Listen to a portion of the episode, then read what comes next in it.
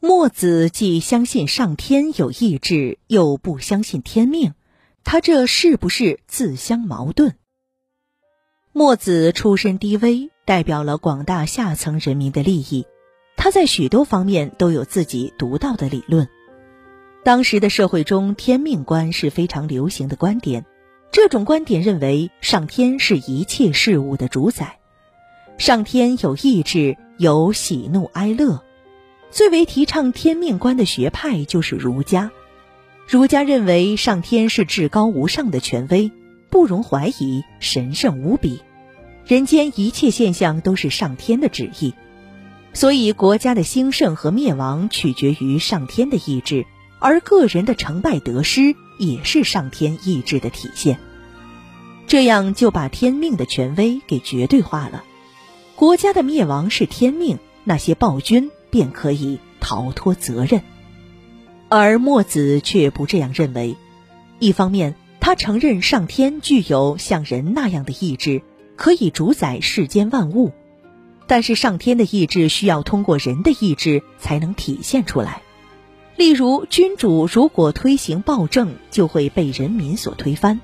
在此过程中，君主的灭亡是上天的意志，但上天并没有直接表达出来，因为推翻暴政的是人民，这是上天借助了人民的意志来推翻了暴政。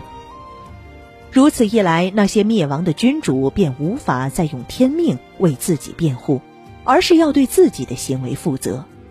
这就是墨子的。天志观与儒家的天命观不同，墨子的天志观认为上天只管大的方面，而那些具体的方面却不是由上天掌握。例如，个人的成败完全取决于个人的主观努力，而不是上天的意志。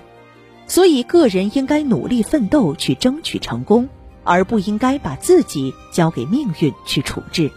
这就是非命的思想。